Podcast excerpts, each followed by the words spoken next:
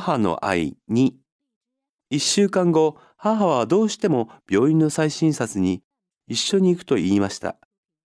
僕は同意するしかありませんでしたが、居心地はよくありませんでした。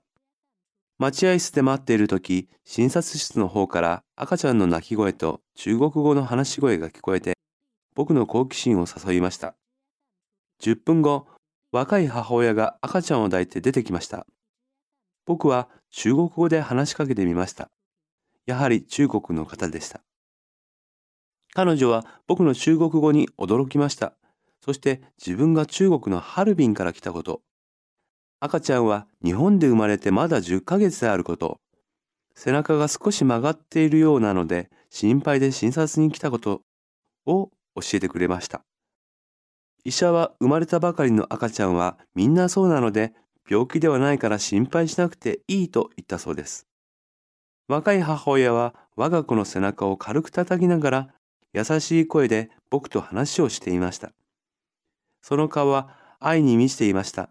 この時僕はこのお母さんの我が子を愛する心に感動しました。居心地好奇心ハルビン背中病気。